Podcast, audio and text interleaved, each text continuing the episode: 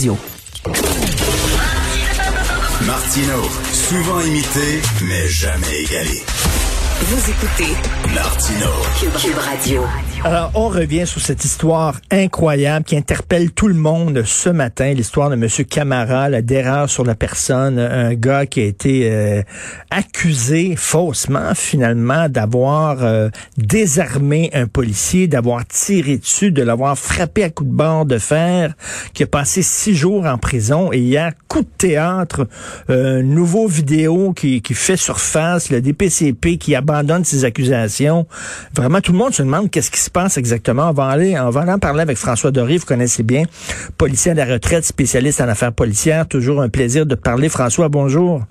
Bonjour Richard, merci. Hey, quelle histoire quand même, non, François? Et là, heureusement qu'il y a eu une vidéo, sinon ce gars-là euh, serait peut-être euh, condamné. Ben, euh, en, bout de ligne, il pourrait l'avoir été condamné si le procès était poursuivi. Mais j'ai de la misère à, comprendre comment cette vidéo-là, ce vidéo-là, a refait surface six jours plus tard. Comment ça fait qu'il été analysé si tard? Euh, visiblement, il y a quelqu'un qui était trop rapide sur le, la, gâchette pour déposer des accusations ou déposer une demande d'intenter des procédures. Est-ce que ce sont les policiers qui se sont contentés d'un début d'enquête ou c'est le DPCP, je le sais pas. J'ose espérer qu'on va le savoir. On va savoir la fin de l'histoire. Mais en bout de ligne, faut pas l'oublier. Hein. Il y a un tireur qui, euh, il, y a, un tireur de police qui, qui est au large maintenant, là, si ben, on à ce qu'on entend. Ben oui, tout à fait. Oui, tout à fait. Il faut, faut, le, faut le rappeler, ça. Cela dit, moi, je ne veux pas lancer la pierre nécessairement aux, policiers. Parce que, écoute, là, le policier interpelle un gars qui euh, conduit en pitonnant son cellulaire. bon, le mhm. gars s'immobilise. Le policier sort de son véhicule, va parler au gars, euh, revient dans son véhicule, se fait frapper en arrière de la tête. Fait c'est certain que le policier, son premier réflexe, c'est Christy, c'est le gars que je viens d'arrêter qui me frappait. Ben non. Tu sais, qui aurait pensé qu'il y a une auto qui, qui arrête, le gars sort de l'auto, un autre auto, une troisième auto, il frappe, frappe le policier. Donc, est-ce que tu peux comprendre sans nécessairement excuser le policier, mais on peut comprendre qu'il était un peu mêlé, là. Ah ben absolument. Puis d'autant plus qu'il a été frappé dans le dos. Et ce qu'on comprend, c'est que oui, il y a eu une interception pour une infraction au cas de la sécurité routière. Le cellulaire au volant, c'est plusieurs centaines de dollars, plusieurs points de démérite, euh, d'inaptitude, pardon. Il y a peut-être eu un argument entre le conducteur, M. Camara, et le policier. Ça arrive souvent, ça, d'avoir des mmh, arguments. Mmh. Je trouve que le policier retourne à son véhicule en tournant le dos, de ce que je comprends, à la personne, à M. Camara et ce serait là qu'il se serait fait agresser. Donc, on déduit, le policier déduit peut-être que c'est M. Camara, euh, et ça prend six jours pour qu'une caméra nous dise qu'il y a hmm, peut-être un troisième véhicule, une autre personne qui a profité de ça. Et d'ailleurs, on entendait dès les premiers temps que il y avait eu un appel fait au 911 qui vraisemblablement aurait été fait par M. Camara. Et les policiers n'ont pas euh, n'ont pas été peut-être au bout, du moins mmh. valider, vérifier ces informations-là. Moi non plus, je ne veux pas lancer la, la, la, la, première pierre sur les policiers ou sur le DPCP. Sauf que quand on parle de la liberté d'une personne, des actions d'une personne, je pense qu'on peut vérifier plus rapidement que six jours ben, les allégations, les faits. Ben, je pense que c'est ça. Et M. Camara, donc, a vu le gars sortir de l'auto, si je comprends bien, frapper le policier, tout ça, et lui a appelé le 911. Donc, il a agi en citoyen irresponsable. Il a vu un crime commis, il a appelé le 911, et finalement, ça se retourne contre lui parce qu'on pense que, parce qu'on dit, ah, il a appelé le 911. Oui, c'est vrai, mais c'est parce qu'il voulait nous berner. Hein, il a frappé le policier. Après ça, il est rentré dans son auto, puis il a appelé le 911 pour faire semblant que c'était pas lui qui l'avait frappé. Ah, c'était pas lui. Or, ce n'était pas lui. Ce qu'on apprend ce matin, c'est qu'il n'y a pas de résidus de poudre sur les mains de M. Camara. On dit, bah, les médias rapportent qu'il n'y a pas de sang non plus sur lui. On comprend que le policier été frappé avec une barre de fer. J'imagine que les blessures, s'il y a du sang, il aurait pu en avoir. Les, résidus de, de, de poudre d'une arme à feu qui n'a jamais été retrouvée en passant. Euh, alors ben il y a beaucoup de questions qui, euh, auxquelles il faut trouver une réponse et, rapidement. Et les policiers sont très nerveux quand un des leurs se fait attaquer, puis avec raison. Là, il y a comme une solidarité. Là, on, on travaille fort. Peut-être qu'on on regarde pas toutes les preuves de façon aussi minutieuse parce qu'on est euh, complètement sur l'adrénaline, on est sénère. Il y a un des, il y a un des nôtres qui s'est fait bon désarmer et tout ça. Et, et, c'est automatique ça. C'est automatique, Richard, cette situation-là. Quand un policier est victime d'un crime, euh, oui, il y a une union parfaite et totale de tous les membres du service de police qui veulent trouver à tout prix et rapidement le suspect pour éviter que ça se reproduise. Et là, là François, euh, François, il y a des gens qui disent, ben, si les policiers avaient des caméras sur eux autres, peut-être qu'on aurait vu ce qui s'est passé. Mais non, parce que la caméra, à moins que je me trompe, François, mais ne filme qu'à par en avant, pas par en arrière. Étant donné que le gars était frappé par derrière, le policier, on n'aurait rien vu non plus. Absolument pas, du moins pour les premiers coups. Est-ce que la caméra aurait été activée? Et si le policier tombe, puis admettons qu'il tombe sur le dos, puis que la, caméra euh, pointe vers le haut, mais à ce moment-là, euh, est-ce qu'on aurait pu voir l'agresseur? Peut-être, mais tu sais, la caméra, oui, il y a des projets pilotes qui ont été faits. Est-ce que c'est une bonne idée, pas une bonne idée? Il y a un paquet de questions à ça aussi. Euh, la vie privée des gens. Dans ce cas-là, peut-être heureusement qu'il y a eu celle du MTQ qui fonctionnait cependant. Là.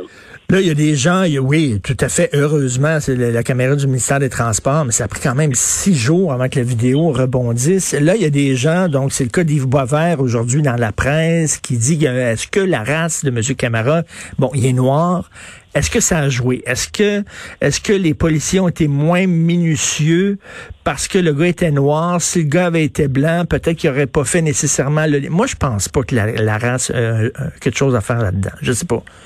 La race, la race, n'est pas supposée avoir quoi que ce soit à voir là-dedans. Sauf qu'on a vu dans le passé, Richard, des, euh, des cas évidemment de, de, profilage. Est-ce que c'en est un ici? Moi, je répondrai pas à cette question-là. J'ai pas les éléments. J'espère que non. Ce n'est pas supposé, indépendamment de l'origine euh, ethnique de M. Camara, qu'il ait été un tremblé du lac Saint-Jean ou un M. Camara euh, étudiant étranger. Ça n'a pas à voir avec l'événement c'est la personne qui commet un crime, on cherche l'auteur du crime, est-ce que c'est lui ou non? Aujourd'hui, je pense qu'on a des gros, gros, gros doutes. Que Écoute, ça, ça a l'air être écrit par Agatha Christie. C'est vraiment parce que tout est là, tout pointe vers ce gars-là, tout pointe vers ce gars-là, et finalement, c'est pas lui. Et euh, mm. cela dit, comme tu dis, euh, François, il n'y avait pas de poudre, il n'y avait pas, il y avait pas d'armes avec lui, il n'y avait pas de sang non plus. Euh, donc, on aurait dû prendre ça aussi en considération. Là. Exactement. Ces analyses-là se font euh, à quelle avec, avec quelle vitesse? Je comprends le laboratoire de sciences judiciaires médecine légale. Bon, il y a des délais dans l'analyse quand on soumet des choses comme ça, mais il y a un processus d'urgence qui doit se faire, j'imagine. Euh, tu sais, on ne demande pas à analyser de l'ADN. Là, c'était c'est un simple bon euh, prise de, de, un frottement pour voir s'il y a de, de la poudre. Enfin, on n'a pas eu ces réponses-là, mais ça a pris six jours. Toujours est-il, ça a pris six jours. Mais, Et mais... pas mais tu sais, comme policier, le François, là, ça a l'air tout à fait banal d'arrêter quelqu'un pour une contravention là, routière. Mais euh, moi, je me souviens, moi, je, je viens de Verdun, j'ai grandi à Verdun, et je me souviens, c'est une histoire qui nous avait tous touchés là-bas à Verdun lorsque j'étais jeune. Il y a une policière qui avait arrêté quelqu'un, euh, justement, pour une contravention, il n'avait pas fait son stop. Le gars a sorti son gun, puis l'a tiré, elle est morte. Euh, on ne sait jamais, ça a l'air banal, mais il faut tout le temps, tout le temps que tu sois euh, attentif et sur tes gardes quand tu es policier. Ben oui, c'est raison de plus euh, d'être attentif. Et je, je comprends mal. Je me posais la question, regarde, j'ai pas toutes les solutions, mais je me posais la question, il a été attaqué dans le dos. Ça veut dire que la personne avec qui, bon, il y a eu une interaction, M. Camara, à qui il a remis un conseil d'infraction, même s'il peut avoir eu un argument, euh, tu ne tournes jamais le dos à quelqu'un avec qui tu viens d'avoir une action, ne serait-ce que de remettre un constat d'infraction. Euh, Et il n'était pas deux dans l'auto? Ils sont pas censés être deux policiers? Ben, euh, sur cette patrouille-là, qui est une patrouille, je pense, de sécurité routière ou qui vérifie justement les, euh, infractions au code de la sécurité routière, il était probablement seul, parce que s'il y hmm. avait été deux, on aurait su beaucoup plus tôt ce qui s'était passé, du ben, moins D'où l'importance de mettre deux, euh, deux patrouilleurs, effectivement, par auto. Toi, dans, dans, dans le cadre de ta carrière, est-ce que tu as déjà été en danger? Ah, mon dos. oui, oui. Euh, oui, comme tous les policiers à, plus, à un degré plus ou moins élevé. Euh, mon dos. Euh, écoute, je, vite fait, ce qui me vient en tête, là, pas nécessairement comme patrouilleur, mais comme enquêteur de mœurs, une perquisition où la personne, bon, c'est dans les bases Laurentides, la personne nous voit arriver, se met à courir vers la maison, euh, et je, juste avant de l'agripper, réussit à rentrer dans la maison, ferme la porte, je lève le bras, la, vitre se brise sur mon bras et je ne sais pas ce qu'il y a de l'autre côté. Oh. Je sais pas ce qu'il y a de l'autre côté. Euh, je sais qu'il y a un gars qui pousse la porte, qui réussit à la fermer. Euh, je sais pas sur l'autre côté. Bah, ça finit avec des points de suture, tant mieux. Mais, le gars aurait pu avoir une arme à feu et tirer sur toi, là. Oui, j'avais une, ouais, j'avais une arme à feu, j'ai pas tiré. Non, non, mais lui aurait pu en avoir un de, de son côté et peut-être tirer à travers la porte, ou quelque chose comme ça, non? Oh, oui, ça, ça, ça, aurait pu, ça aurait pu arriver. Mais ça n'a pas été le cas, et tant mieux. Tant mieux. Non, non, écoute, euh, j'avais fait une, une, formation pour JE, l'émission JE. Il m'avait ah pris, moi et Félix Séguin, puis on avait fait une formation de policier, OK? Puis après ça, il nous mettait dans des, dans, des simulations. Et moi, je, mhm. je, devais arrêter un gars qui avait pas fait son stop, qui était un comédien, là, qui était dans l'auto. Et euh, je devais l'arrêter, puis demander ses papiers et tout ça. Et le gars, il était super agressif. Il me criait après, puis tout ça. Moi, c'était rien qu'une simulation, là. J'étais complètement et là, il se penche puis il rouvre sa boîte à gants, OK? C'est son truc. Je l'ai tiré. Ah oui? je l'ai tiré dessus. J'avais peur qu'il y ait une arme à feu et tout ça. Je me disais, après, après ça, on, débriefait avec des policiers, puis il dit, alors, ben, j'ai dit, tabarnak, c'est pas facile. Pas facile parce que tu as une demi-seconde pour décider. Le gars, il rouvre sa, sa boîte à gants. Pourquoi? Pour aller chercher ses papiers ou pour sortir une arme? C'est ça. Alors, c'est l'adrénaline qui, entre en ligne de compte. Tout se passe très rapidement. C'est action-réaction. Euh, c'est l'entraînement qui fait que le policier va réagir. Des fois, il va réagir trop vite, des fois, il réagira pas assez vite, mais c'est l'entraînement qui fait que le policier devient professionnel et jamais, jamais, jamais que ça devienne une habitude. On intercepte quelqu'un, on s'argumente un peu ou non, et puis on retourne au véhicule en tournant le dos à cette personne-là pour X, Y raison. On ne fait pas ça. Hmm. Ah non, écoute, il reste que dans cette histoire-là, il y a un gars qui a passé six jours en prison, ça n'en restera pas là, j'imagine.